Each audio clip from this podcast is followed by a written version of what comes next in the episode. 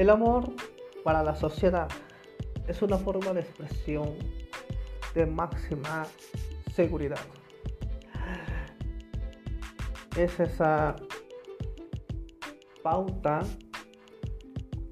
que marca al individuo un sinfín, sinfín de,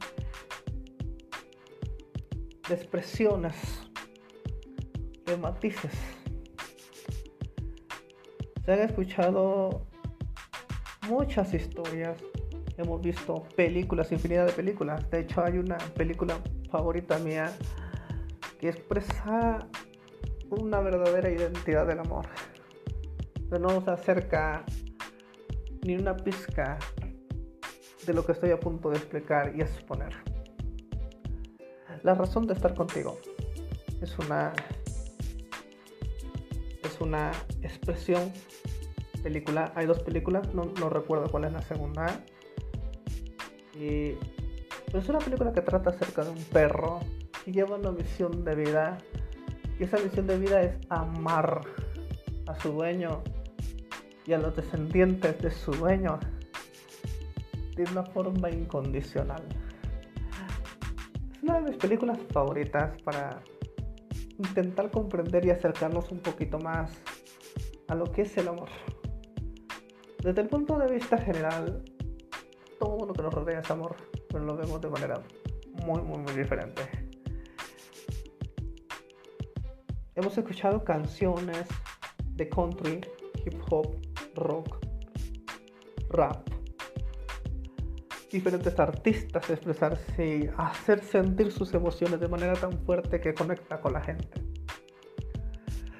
El amor es lo que construye la base de una familia, es lo que construye las relaciones y también lo que construye la base de una sociedad. Si no está este conjunto,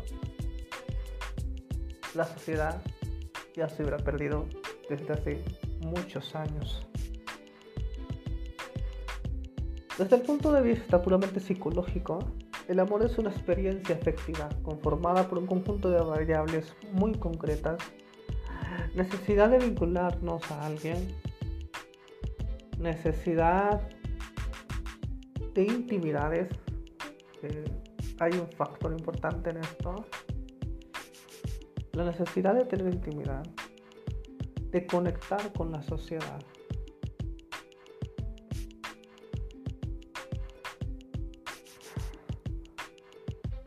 Entonces, es un, desde el punto de vista de la sociología y de la psicología, es un factor de, eh, es una complementación de varios factores. El amor es algo ardiente que forma un anillo de fuego. Esto lo describió eh, Johnny Cash en su momento. Todos tenemos una canción, una película, una obra de arte que nos llega a hacer sentir esa expresión de amo a alguien, me amo a mí mismo, amo a mi familia, amo a mis hijos, amo a mi esposa, amo a mi amiga, amo a mi, esposo. En 1986 Robert Silver, profesor de la Universidad de Yale, dio la primera definición psicológica en su libro La teoría triangular del amor sobre las dinámicas que edifican una relación de pareja, en este caso estamos hablando de una pareja, sobre lo que en esencia busca y define el amor. Son tres pilares sobre los que se asienta la intimidad, la pasión y el compromiso. La intimidad son los sentimientos que promueven el acercamiento, la conexión y la construcción del vínculo. Es la aceptación del otro es el, y el sentimiento de confianza y cariño que establecemos por esa persona. La pasión es el deseo, pero no se refiere nada más al deseo físico y sexual con todo el componente neuroquímico que, ellos, que de ellos se deriva. La pasión también se expresa mediante la admiración del otro, mediante la implicación psicológica donde surge el afecto más profundo y la necesidad de estar cerca de la persona amada. Compromiso es la decisión. ¿no? Se define como la decisión expresa y auténtica de construir un proyecto con otra persona, el serle fiel y saber exigir un presente, más bien erigir un presente y un futuro donde se lleven a cabo actividades en común es crear un vínculo de un nosotros, un espacio en donde consolidar una relación. Estas tres dimensiones se pueden formar de diferentes eh, eh, combinaciones de acuerdo con, el profesor Steinberg, que da lugar a siete estilos de relación afectiva. El primero es el cariño. El cariño suele estar presente en las relaciones de amistad. Implica intimidad sin pasión y con una forma diferente de compromiso. El encaprichamiento se refiere a las relaciones pasajeras y poco significativas. En esta suele existir pasión, pero no intimidad ni compromiso. En este punto entra mucho lo que es el, el expresar ese sentimiento de idealización, ¿no? Después viene el amor vacío, que también es otro pilar que marca el profesor Steinberg. Puede tratarse de relaciones construidas desde el interés y el egoísmo. En este tipo de relaciones suele haber compromiso sin pasión ni intimidad. El amor romántico.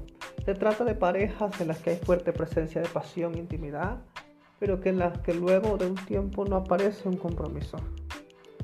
El amor sociable. El amor sociable suele aparecer en las relaciones muy largas, pues hay intimidad, compromiso, pero ya parece haberse extinguido la pasión. Amor fatuo. El amor fatuo, en el amor fatuo no hay pasión y compromiso, pero tampoco hay un compromiso de, de intimidad.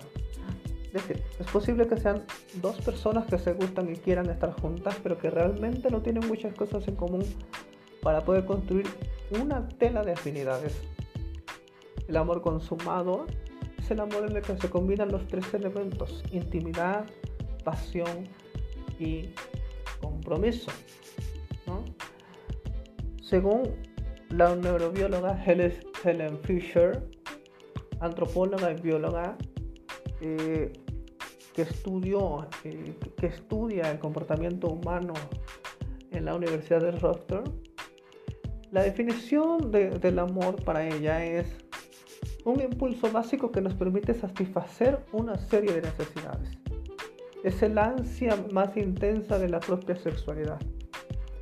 Es el deseo vital del ser humano en constituir lo que conocemos como amor romántico, se trata de una serie de dinámicas emocionales caracterizadas por la motivación, el deseo de vinculación, las ganas por compartir la vida, proyectos y por formar una parte conjunta del proyecto con alguien.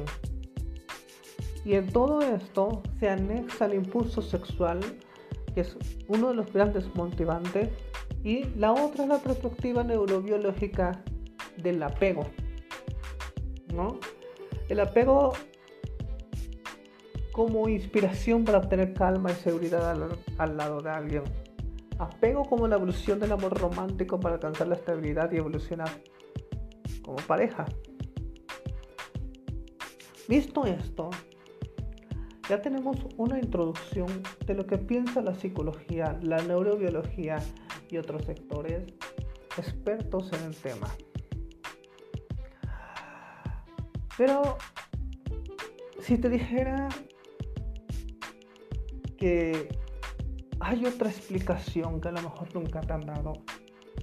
Si te dijeran que hay una sabiduría oculta que lleva a niveles insospechables la definición de lo que realmente es amor.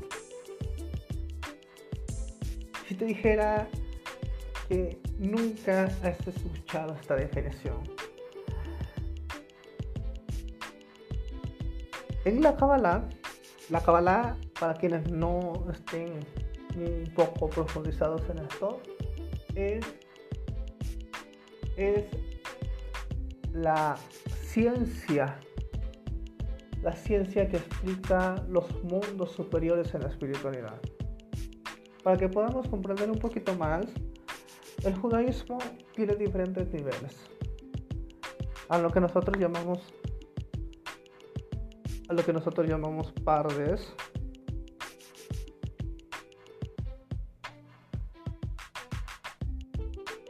a lo que nosotros llamamos pardes. Hay, hay cuatro, eh, son cuatro letras.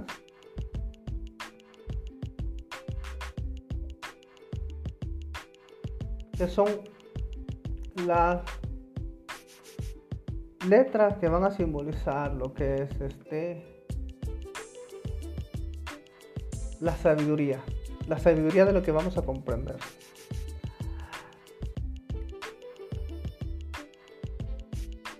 Entonces, el primer, el primer término de esto, porque es un acrónimo, PARDES. La primera letra, que es una, letra P en, en hebreo, significa Peshat. Peshat significa la Torah literal, la Biblia que todos conocemos, ¿no? Después viene remes. Remes es la profundidad, el conocimiento dentro de esa interacción con la Biblia. Que profundiza en los conocimientos en áreas del Talmud, en áreas de la ley, en áreas del kashrut. El kashrut es la dieta judía.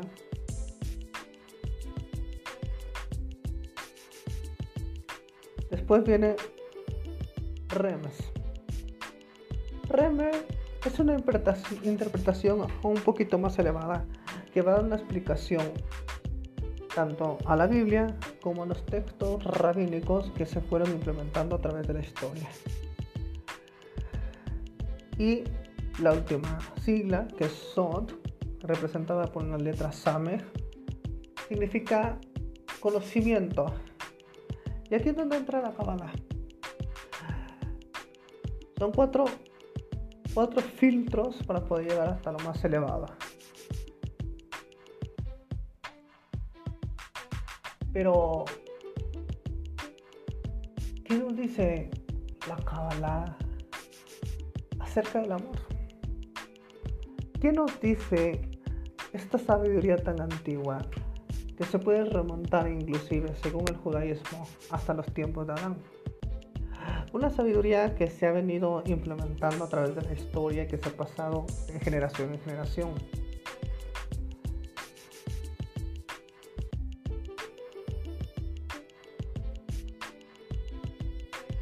¿Quién nos dirá? ¿Será lo mismo que siempre hemos escuchado? será lo mismo.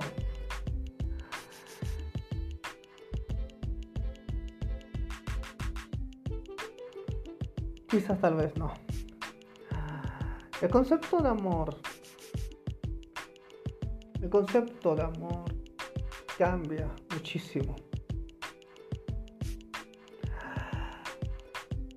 Y aquí surge una pregunta, ¿cuál es la diferencia entre el amor natural y el amor espiritual? Hay que saber identificar qué tipo de amor es el que estamos llevando. El amor verdadero se llama conexión. Esta es la definición que nos da de entrada la cabeza, pero es mucho más profunda. El amor verdadero se llama conexión. Equivalencia de forma, equivalencia de atributos, otorgamiento al prójimo después continúa, nosotros lo construimos, lo compramos, lo adquirimos realmente por medio del esfuerzo. Yo lo alcanzo solamente cambiando mis características y no nos referimos aquí al amor natural que existe en nuestro mundo, sino que lo que tengo, entonces, si, lo que tengo, entonces lo amo, si no lo tengo, no lo amo. Aquí tenemos que comprender algo muy distinto que vamos a estar desglosando mucho más adelante. Tampoco de acuerdo a las cualidades con las que he nacido. Yo amo de ciertas, amo ciertas cosas y otras no. Amo a mis allegados y no a aquellos que me son ajenos. O sea que yo amo porque deseo llenar mi ego. Y aquí también vamos a hacer un desglose enorme no nos estamos refiriendo aquí a las relaciones de naturaleza, sino que todo lo que acontece en nuestro ego no corresponde al amor espiritual. Eso de entrada, lo que nos dice eh, lo que nos dice la sabiduría de la Kabbalah. Entonces tenemos algo muy interesante acá. El concepto del amor. De acuerdo a la sabiduría de la Kabbalah hay dos tipos de amor. Amor de amigos y amor del creador. Y aquí yo voy a me voy a dar la libertad de decir una de las, de las expresiones, de una de las de los dichos que más se me han quedado grabados en mi vida. Y que gracias a ese dicho yo he cambiado muchos aspectos de mi vida. Rabbi Israel Melku, que escribió uno de sus libros, el amigo de un amigo será para un amigo dentro del corazón de un amigo. Cuando uno la ve por primera vez o la escucha por primera vez, dice, esto es una redundancia, esto es una paja, esto es basura. En realidad tiene un secreto muy, muy, muy profundo. Muy, muy profundo que vamos a estar viendo paso a paso. Entonces, de acuerdo con la sabiduría de la Kabbalah, nos dice que hay dos tipos de amor. Amor de amigos y amor del creador. Todos los otros tipos de amor pertenecen a nivel psicológico y entonces desde, la perspectiva cabalística lo consideramos como afecto, satisfacción mutua y la obligación de la persona con su familia e hijos, pero no amor. El amor se refiere a lo que está por encima de nuestro nivel egoísta. Tenemos que dejar de ser egoístas tenemos que dejar de ver las cosas como, como las hemos visto, como nos las han enseñado, ¿no?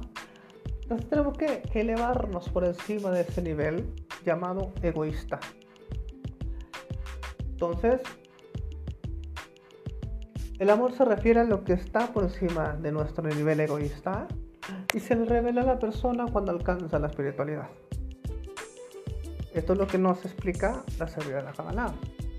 Al restringir el uso de su ego y ascender por encima de este, la persona existe en sí misma. Es el reencuentro de una persona. Saber qué es lo que quiero, saber qué es lo que yo anhelo y cómo quiero lograrlo. Entonces, al restringir el uso de su ego y ascender por encima de este, la persona se permite existir en sí misma. Entra en un grupo y en aquellos que están a su alrededor. Es donde descubre el amor. En la Kabbalah nosotros decimos aquel que ha descubierto el punto en el corazón. Muchos cabalistas a través de la historia y muchos cabalistas hoy en día definen a, este punto como Israel, que su traducción literal es Yasharel, aquel que conecta con, con Dios, no con la humanidad, con Dios, yo en conexión con Dios. Pero también este punto en el corazón se traduce como amor sincero. Entonces aprendemos algo completamente diferente.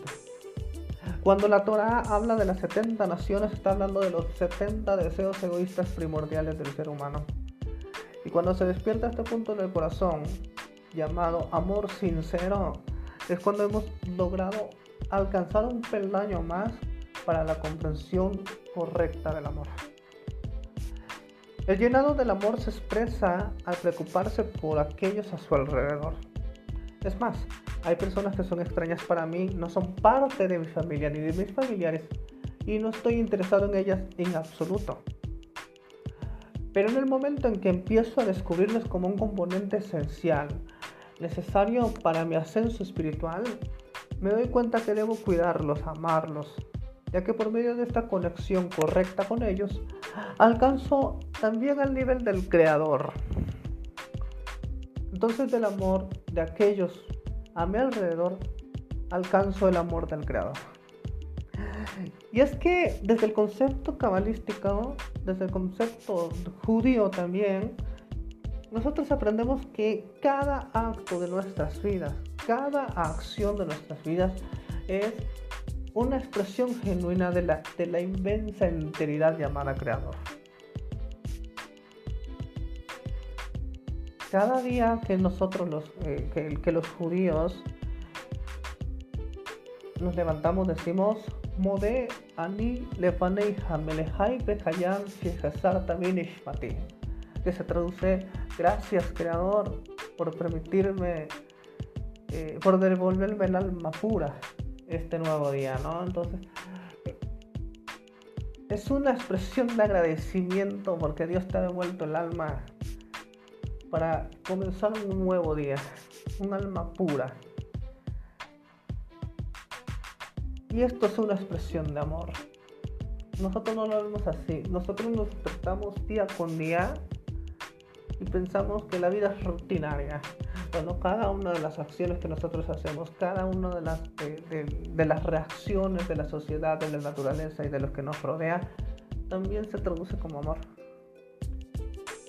Hoy en día, el amor no es más que acciones psicológicas naturales que también se encuentran instintivamente en los animales. En los humanos, sin embargo, el amor no es un instinto. Este se ha convertido en casi cualquier cosa que se pueda imaginar. En otras palabras, podemos considerarlo quizás tal vez un deporte, un ejercicio o un placer. Lamentablemente, la sociedad ha metido tanto esta idea y nos han engañado de una manera tremenda de que es prácticamente un deporte, un ejercicio, un placer o algo monótono. ¿no? Nos han metido tanto la idea a través de las películas, a través de las, eh, de las canciones, a través de sin fin de libros. ¿no? Pero no es el amor al que la sabiduría de la Kabbalah se está refiriendo. No tiene nada que ver el autosacrificio por una idea sublime como en la sensación espiritual llamada amor. De acuerdo a la sabiduría de la Kabbalah, el amor incorpora dentro de mí los deseos de aquellos que son extraños para mí. Y cuida de llenar esos deseos más que mis propios deseos. Y esto se convierte en la meta de mi vida. Aquí hay un secreto enorme. Y es que uno de los principales mandamientos en casi cualquier religión es amar a tu prójimo como a ti mismo. Y aquí nos viene a explicar algo muy importante que es incorporar dentro de mí los deseos de los que son extraños y ajenos a mi vida. Cuidar de llenar esos deseos más que mis propios deseos. Se convierte en la meta de mi vida. Ahora, ¿qué pasa? Hay otro factor aquí que también hemos catalogado como una codependencia. Y a veces me, me, surge como que la idea, me surge esa manera de pensar tan, tan atroz de ver al amor. Porque muchas veces hay personas, habemos personas muy intensas personas que queremos amar de realidad y queremos cumplir, porque nosotros hay personas que ya hemos aprendido que, el amor es incorporar el deseo de todos los demás, hacerlos llenar antes que el mío. Y eso, la psicología, la psicología la psiquiatría y la sociedad lamentablemente lo ha llevado a una codependencia. Que sí, la codependencia existe. Pero cuando tú estás seguro de, esto, de este conocimiento, que te está explicando cómo funciona la realidad, desde un aspecto y un punto de vista totalmente distinto que nadie te había explicado, cuando comienzas a comprender el secreto de el amigo de un amigo será un amigo en el corazón de un amigo. ¿Qué nos está queriendo decir aquí? El amigo de un amigo. Ok, ¿cómo se traduce el amigo en, en toda la sabiduría de la cámara? El amigo es aquel que está cercano contigo y pese a, a lo que pase, bueno y malo, va a estar ahí lo que explicábamos, es una estructura, una equivalencia de formas. Cuando tenemos a un amigo, tenemos una equivalencia de formas porque él va a estar incondicionalmente para mí y yo también tengo que estar incondicionalmente para él. Ese es amor de amigos. ¿Ok? El amigo de un amigo será para un amigo. Para un amigo. Cuando ya la expresión pasa hacer para un amigo, estamos hablando de las personas que nos rodean y son ajenas a nosotros. Eh, si bien no le conozco y no forma parte de mi intimidad, parte de mi vida, le voy a hacer lo mejor posible que haya. Tratando de llenar también ese vacío que lleva esta persona. Puede ser cualquier cosa. Puede ser, eh, oye, eh, necesito ayuda en esto oye, necesito que me expliques esto, oye, necesito que me tires un paro, que me tires la mano, que, que me des algo, algo de dinero, algo de guita, ¿no? Entonces, ahí ya tenemos parte del, dicho que yo digo, que, que me encanta. El amigo de un amigo será para un amigo. Entonces lo podemos traducir como este amor incondicional que yo tengo por mi amigo y a pesar de todo lo que pase voy a seguir al pie y al cañón de la letra. También integrando a los que me rodean y no les conozco. ¿No? El amigo de un amigo será un amigo para el amigo, dentro del corazón de un amigo. Ya cuando nos metemos al dentro del corazón de un amigo, estamos hablando de las relaciones más íntimas que nosotros tenemos. Porque el corazón el corazón es la máxima expresión del amor. Por eso todas las culturas hemos representado, todas las culturas, religiones y tradiciones hemos representado al corazón como la máxima expresión del amor. Y es que hemos, hemos minimizado el amor y lo hemos encontrado en otros sectores y nos han hecho creer que, que no es lo que buscamos que no es lo que pensamos, que no es lo que sentimos. Y aquí es donde entra aquellos deseos de las personas que son extrañas para mí, los lleno, ¿no? Pero las relaciones más íntimas, con nuestros padres, con nuestros hermanos, con nuestra esposa, con nuestro esposo, nuestra novia, nuestro novio, nuestros hijos, con más razón tenemos que hacerlo. Tratar de llenar ese vacío. Tratar de llenar los deseos de esas personas más que a los propios deseos.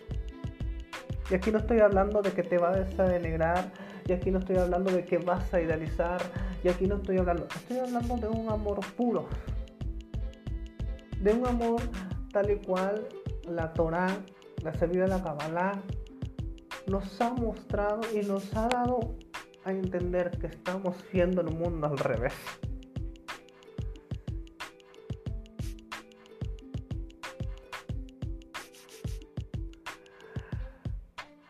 Y aquí surge una pregunta tales relaciones en una familia pueden ser llamadas amor, que es lo que yo les explicaba. Y la explicación es solo trascendiendo por encima de la unidad corpórea, o sea, de, nuestra sensación física. Y los considero como tales extraños, sino mi relación con ellos está en un nivel psicológico ordinario. Estamos hablando de las relaciones en una familia que, que pueden ser llamadas amor. Por consiguiente, debería haber un estricto entendimiento y división entre el concepto espiritual de amor y el corpóreo. El nivel del corpóreo, la pregunta, en el nivel del corpóreo, nace una pregunta, ¿me amas? Significa, ¿Estás listo para satisfacer mis deseos personales? Esta es una manifestación ordinaria del ego. Pero no es cualquier ego, es el ego más elevado que nosotros podemos encontrar. Cuando nosotros le decimos a una persona, me amas, en realidad estamos diciendo, estás listo para satisfacer mis deseos personales. Y yo también, estar en el punto de te amo y también satisfacer tus deseos personales. Si nosotros logramos entender esto, nosotros hemos de saber que hay dos cosas que según la Kabbalah es lo único que existe, el creador y el creado. El creador da el placer al creado, que es el hombre. O sea, él da, da, es el, es el dar para dar. Y el hombre recibe para dar. ¿Qué es lo que Dios da? Placer. Está escrito en el Zohar que ese placer antes de la caída de Adán era 70 veces el, orgasmo sexual por toda una eternidad. Así era la excitación del hombre. Eso es a lo que se llama el amor primordial. En cambio, Adán lo que tenía que hacer era devolverle a Dios, a esta esencia, a este creador, el placer de recibir. Esto es lo que se traduce como amor. Tenemos dos fuentes primarias, que es el placer de dar y el placer de recibir para volver a dar. Cuando nosotros preguntamos, ¿me amas desde el corazón? Con los verdaderos sentimientos, con la honestidad y la sinceridad. Estamos diciendo desde nuestro punto de vista humano y egoísta más elevado posible para bien. ¿Estás listo para satisfacer mis deseos personales? Cuando una persona te dice desde el corazón, te amo, te está diciendo, estás, estoy listo para satisfacer tus deseos personales. Pero no estamos hablando de cual, posiblemente podríamos englobar tanto el aspecto físico, emocional y psicológico, pero también lo podemos llevar al grado espiritual de la conexión. Con la conexión con la espiritualidad. Por lo tanto, hoy en día estamos presenciando un incremento en la incidencia del divorcio, la ruptura de la familia. Por eso esta tendencia es una señal de reevaluación de los valores de la generación, porque no hemos aprendido que hay dos elementos que salvaguardan al universo entero. El universo, dentro de esa vida Kabbalah, es aquel que recibe, es el gran niño, es el gran niño, aquello que fue creado, es el hijo. Y el universo recibe placer, el alma aún más. El alma recibe aún más. El creador es el que te da el placer. Y el hombre recibe para dar. En una relación de amor con amigos, familiares, esposo, esposa o novios y novias, hasta incluso con los hijos. Los padres, ¿qué es lo que hacen? Dar el mejor amor incondicionalmente a sus hijos, con tal de ver una sonrisa en sus hijos, con tal de ver alegría con tal de darles un futuro mejor del que ellos tuvieron. El padre es el dador y los hijos son los receptores que están dando también esa cabida de reciprocidad, de entregarte algo. Esa es la expresión del amor. ¿Estás listo para satisfacer mis deseos personales?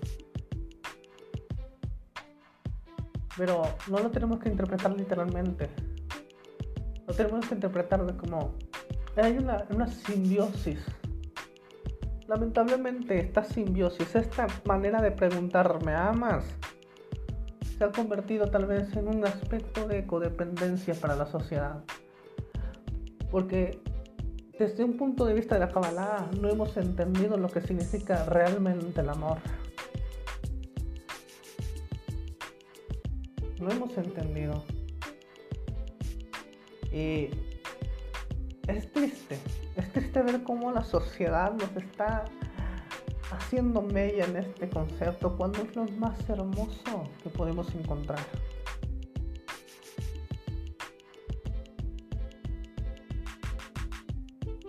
Y más aún allá, ¿cómo podemos convertir el odio en amor? Aquí no solamente voy a centrarme tanto en el aspecto del amor, porque también hay otros factores, el odio. El odio, el odio de la sociedad, el odio del amigo, el odio de la familia. ¿Cómo podemos revertir esta situación? Para lograr eso, nosotros gradualmente pasamos de la intención egoísta a la altruista. En vez de ser nosotros los receptores de esa energía, vamos a ser las que la vamos a dar. Imaginemos que en un momento que nos encontramos un perro en pleno bosque, salvaje, está herido, pero este perro no quiere que te acerques, te va a enseñar los, dientes, te va a gruñir te va a ladrar con tal de decirte no te acerques, soy peligrosa. Vamos a decir que esta es la expresión del odio y tú eres la otra persona que quiere ayudar, ¿no? Tú tienes que hacer constancia con ese perro para que el perro se vaya acostumbrando y entonces extender tu mano y dar algo de cariño. Así es como comienza la domesticación de los animales. Y nosotros somos animales. Somos seres que no hemos avanzado de nuestro estado primitivo porque no estamos dispuestos a perder algo con tal de entregar la mayor felicidad de nuestras vidas y en la vida de los demás. Entonces, para lograr convertir el odio en el amor, necesitamos gradualmente pasar de la intención egoísta del, recibir a una intención altruista que es el dar. Toda persona quiere ser amada tal como es. En otras palabras, el amor está por encima de todos los cálculos. Alguien me parece hermoso y otra persona me parece fea.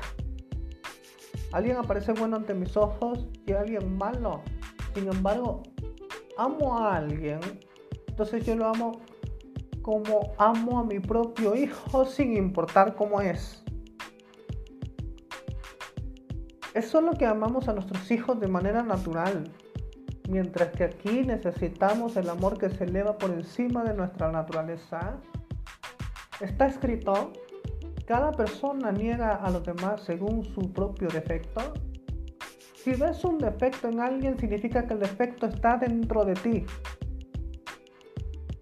No es culpa de la otra persona. Está dentro de ti. Sin embargo, somos inicialmente incapaces de alcanzar el amor incondicional, porque por nuestra naturaleza nos odiamos los unos a los otros. Siempre busco los defectos de los demás porque esto me hace sentir mejor y más alto que ellos, una posición de superioridad, lo cual ya es agradable por sí mismo. Durante la búsqueda de la autogratificación, tengo que ver los defectos en los demás y ponerlos por debajo de los míos, al menos en algún aspecto. Si alguien quiere parecer mayor que yo, y no lo puedo justificar, entonces caigo en la depresión. Entonces, ¿cómo podemos alcanzar el amor? En primer lugar, amor significa estar imbuido en los deseos del prójimo y estar dispuesto a llenarlos.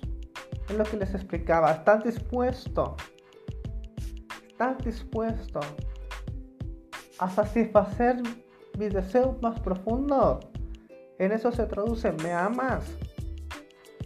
Tenemos que estar imbuidos en los deseos del prójimo y estar dispuestos a llenarlos. En este momento estoy listo para usar y explotar a mi prójimo porque me he dicho, úsate a ti mismo para llenarlo a él. ¿Con qué lo vamos a llenar? Con amor, con una verdadera intención. Porque muchas personas en la vida van por la vida amando, tratando de conseguir algo de esta persona sin dar algo a cambio. Qué mal. Hemos visto cómo parejas han han roto simplemente por el hecho de que una persona se hizo más egoísta que la otra. Y lo que yo vi en la persona antes, cuando me casé, ahora no lo estoy viendo, pero tampoco hago algo para reverdecer ese camino. En este momento, cuando estamos dispuestos a llenar los deseos del prójimo, en este momento es cuando nos decimos a nosotros mismos, úsate a ti mismo para llenarlo a Él. Pero ¿qué pasa? Esto es totalmente contrario a mi naturaleza como ser humano. No puedo subir esta pared. Nosotros los humanos somos egoístas porque queremos tener siempre la gratificación y la autogratificación del tenerlo todo. Si nosotros pudiéramos entender estos conceptos que te estoy explicando el día de hoy, veríamos una forma de vida totalmente distinta. Y no, llenar, yo, no llegaríamos al grado de decir cuando nosotros alcanzamos este grado llamado amor incondicional, no lo llamaríamos codependencia, no lo llamaríamos loco, no lo llamaríamos alguien que está pensando fuera de la sociedad, y qué bueno que le están diciendo loco y que le están diciendo que es un pensante libre. Porque este ya ha entendido qué significa amar. Pero, no, pero muy pocos logran comprender este concepto. Yo cuando aprendí este concepto, mi forma de vida cambió. Las personas me llamaron codependiente, me llamaron loco. Porque dentro de mí nació este deseo de entregarme incondicionalmente. Dentro de mí nació este deseo que aunque la alberca esté sin agua, yo tengo que aventarme por mi prójimo. Porque pasa algo muy curioso, y es que los, la gran mayoría de los cabalistas, cuando veo a un asesino frente a sus ojos, en realidad no está viendo al asesino que la gente dice y la sociedad le está marcando lo que está viendo es un alma sufriente que necesita un poco de amor para alguien que esté dispuesto a llenar ese vacío de esta persona para ser completada de manera espiritual y física, también emocionalmente. Eso es lo que ve un cabalista. Cuando nosotros vemos a la persona que nosotros amamos y queremos con tanta intensidad, con la verdadera intención de formar algo, un vínculo. No estamos viendo desde el grado egoísta. Porque la felicidad nace, nace cuando nosotros entregamos y llenamos los deseos de la otra persona con tal de verlos felices, con tal de verlos contentos, realizados y lo que esa persona me va a entregar es una sonrisa, una alegría y una forma de vida totalmente distinta. El sabio Gilel, que es uno de los grandes sabios eruditos del judaísmo, hizo más fácil el reto, poniéndolo de esta manera. No hagas al otro lo que no te gusta que te hagan a ti. Debemos ser neutrales, dejar el odio y amar al prójimo. Mediante la realización de esta condición, superaremos la primera mitad del camino. Tendremos que separarnos entonces de nuestro egoísmo, de los deseos anteriores a esta vida que íbamos teniendo.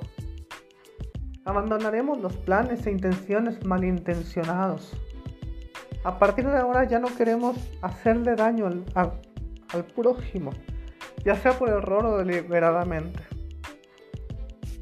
No queremos utilizarlo, ya que esto siempre lo daña. Y aunque todavía pensamos que podemos aprovecharnos de nuestro prójimo, comenzaremos a entender que el, resultado final será una pérdida para nosotros mismos. Lo que es bueno para, para él es bueno para nosotros también. Y lo que es malo para él es malo para mí también. Estamos conectados entre sí como si fuera una especie de red global que se está elevando en el mundo de hoy. Es por esto que no, no tenemos la opción, sino la de por menos no hacer daño a los demás.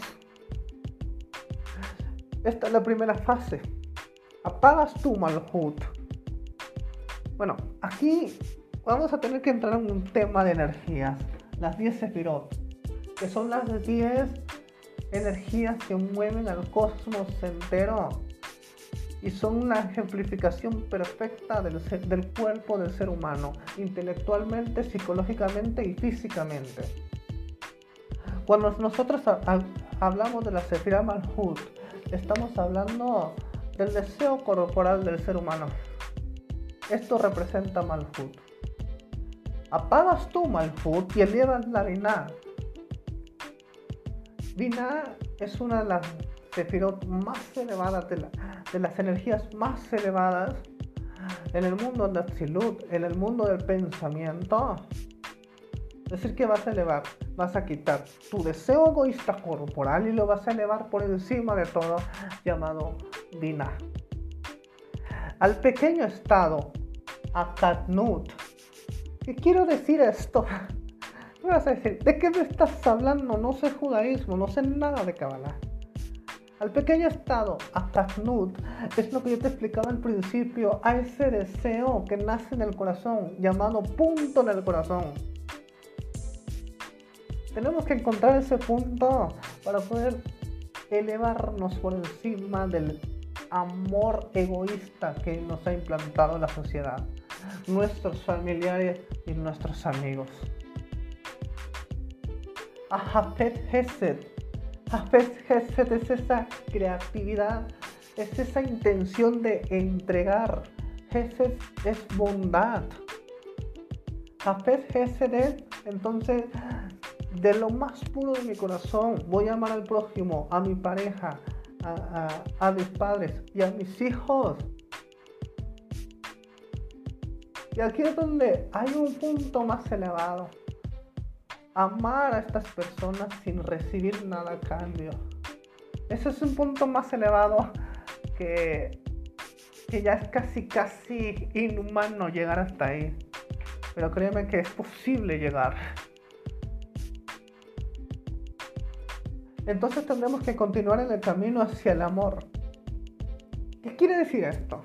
Apagas tu deseo corporal, apagas Malhut, lo elevas a Binah, te elevas sobre el deseo egoísta de recibir amor. Al pequeño estado, a Katnut, aceptando que dentro de tu corazón hay un deseo más puro que todo lo demás. Porque lo que te hace feliz no es una casa. Lo que te hace feliz y lo que te hace vivir no es un carro. No es la, mejor modelo que te puedas conseguir y te puedas casar con ella. El mejor modelo que es fornido que y te puedas casar con él. No. Es ese deseo puro, la verdadera intención del amor es Estoy preparado para satisfacer tus deseos, tus, tus prioridades, tus necesidades. Pero el mundo se ha limitado a solo satisfacer los deseos corporales y tal vez emocionales, pero se han olvidado de la parte espiritual. Falta un tercer elemento que ya después vamos a hablar. ¿Qué es este, esta triada? ¿Qué es la triada del amor? Que tres cosas sostienen al mundo. Y después vamos a estar platicando un poco de esto, acerca de, en otro capítulo, vamos a desglosarlo de otra manera. Pero Entonces, todas estas fases que se realizan con la condición de que avancemos, algo que en hebreo es el olishma, alishma, o sea, la condición de avanzar. Y a pesar de nuestro egoísmo aspiramos a la meta turista elevarnos por encima de nuestro egoísmo corporal. Vale la pena que yo trate bien a mi vecino. Después de todo estamos interconectados y no hay opción. Y finalmente a medida que caminemos por este camino, evocaremos la luz que reforma. ¿Y qué es la luz que reforma? Es eso que Dios nos entrega desde el principio de la creación aquello que llena nuestro cuerpo y nuestra alma y la satisface. Esa es la luz que reforma. La máxima expresión del amor que está llegando a tu vida porque has completado las tres las tres partes que sostienen al mundo. Que son la bondad, la caridad y el amor. Y esto se traduce en bondad. Es el triángulo que aparece en la estrella de David, el triángulo que aparece mirando hacia arriba. Es una triada. Es la caridad. ¿Quién es la caridad? Es Dios.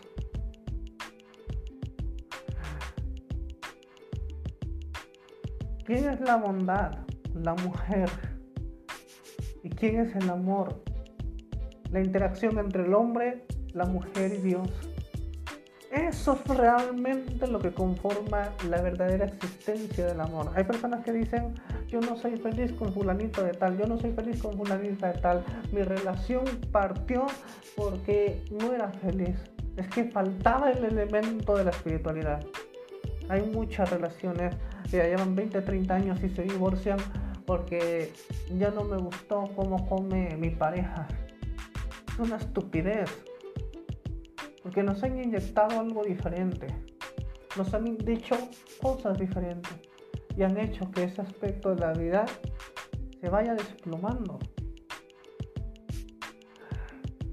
Entonces, finalmente, a medida que nosotros estemos caminando en el camino de una interconexión con las personas, con las personas que nos rodean, con nuestra pareja, con nuestros hijos, se corrigirá, se va a corregir nuestra mente, vamos a buscar la estabilidad emocional, física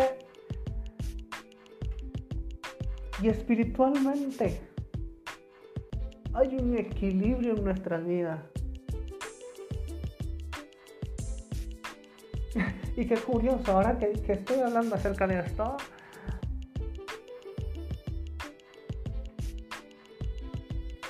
Cuando nosotros llegamos hasta este punto, entonces comienza una actividad terrible en tu vida. Y no estoy hablando de terrible de ser malo, sino un cambio que da miedo, pero sabes que es para bien. Esa es la gran diferencia. Entonces nosotros entendemos que tratamos de amar a los demás, pero no porque nos haga sentir bien. Y no es porque estemos en un mismo sistema. No importa cuán global, integral pueda ser este sistema. No, no importa. Simple estamos cautivando con el atributo de otorgamiento en sí mismo. ¿Qué es lo que les decía? Cuando una persona te está diciendo, me amas, estás dispuesto, estás listo para satisfacer mis deseos personales.